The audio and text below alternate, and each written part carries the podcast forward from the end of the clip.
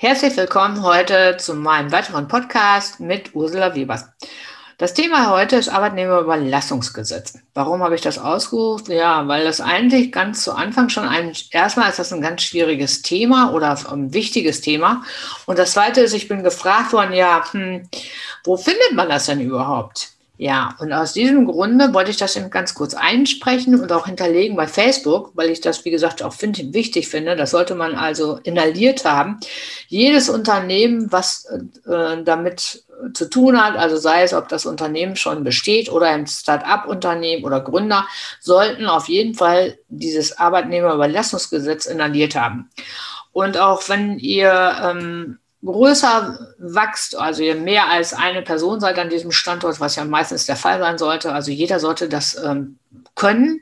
Und ich bin der Meinung, man sollte es wirklich inhaliert haben, insofern, dass man das auch ausdruckt und vielleicht auch mal durchgeht und zwischenzeitlich auch immer wieder guckt auf dieser Seite, auf dieser Linkseite, die ich jetzt benennen werde, weil zwischendurch ändert sich ja doch immer wieder irgendetwas von den Gesetzestexten. Ähm, und ich finde immer, jedes Zeitarbeitsunternehmen oder Personaldienstleistungsunternehmen sollte also schon auf der, vom, vom rechtlichen her auf der sicheren Seite sein. Das kann der aber auch nur, wie gesagt, wenn er das auch wirklich vorliegen hat und ähm, sich damit beschäftigt und befasst.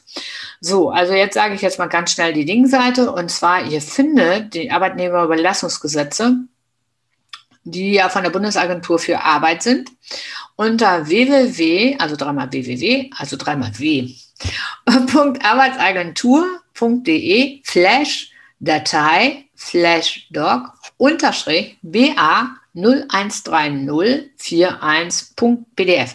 Das ist also, wie gesagt, eine PDF-Datei, die ich rausgesucht habe. Also man kann es auch in meinem Buch wiederfinden, da habe ich es auch angesprochen und geschrieben. Aber wie gesagt, ihr könnt es da wiederfinden bei der Bundesagentur für Arbeit. Die ist ja auch unter anderem dafür zuständig, muss man ja auch äh, mal erwähnen.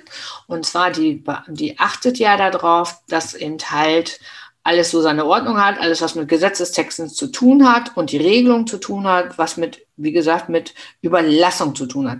Auch dort findet man nicht, also jetzt nicht nur kann man das dort beantragen. Also man muss es ja beantragen, dass man überlassen möchte, sondern alles, was mit, ähm, mit den Texten zu tun hat, sprich halt ähm, Arbeitnehmerüberlassungserlaubnisgesetz, dann eben halt Anzeige der Überlassung als solches. Äh, wie muss das aussehen, wenn ich jetzt eine Erlaubnis erteilt bekommen habe und ich dann auch Beschäftigte habe und so weiter? Was passiert da in der Anzeige? Was muss alles drinstehen? Also bestimmte Grundvoraussetzungen. Dann eben halt die Erteilung unter Löschung der Erlaubnis. Also auch das kann passieren.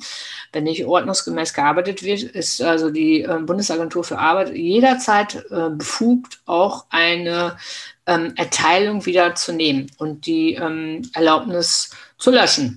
So, solche Sachen sollte man wissen, aber eben halt auch alles, was mit Lohnuntergrenze zu tun hat, alles, was mit dem, mit dem Mitarbeiter zu tun hat, von der rechtlichen Seite, ist alles in dem Arbeitnehmerüberlassungsgesetz verankert, also ganz wichtig und auch Grundsatz zur Gleichstellung und, und, und. Also auch Unwirksamkeit und so weiter und so weiter, Rechtsfolgen bei Unwirksamkeit und so weiter und so weiter. Also sehr interessant ähm, zu lesen. Und damit will ich euch jetzt auch verabschieden, dass ihr euch das einfach mal runterladet, euch das mal ansieht. Und wie gesagt, ich würde es auf jeden Fall ähm, in jedem in jeder Niederlassung oder Geschäftsstelle wäre das für mich ganz wichtig, dieses Dokument auch für die einzelnen Mitarbeiter, also internen Mitarbeiter, denen das mal in die Hand zu geben, damit die das inhalieren. Weil, wie gesagt, ich finde das ganz wichtig, weil zwischendurch ja immer wieder neue Veränderungen aufkommen und darüber sollten die, ähm, die Mitarbeiter auf jeden Fall auf dem neuesten Stand sein. So in diesem Sinne.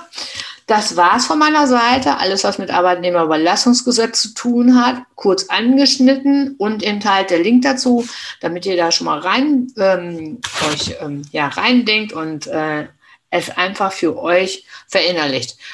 Und ich sage Dankeschön fürs Zuhören und bis zum nächsten Mal.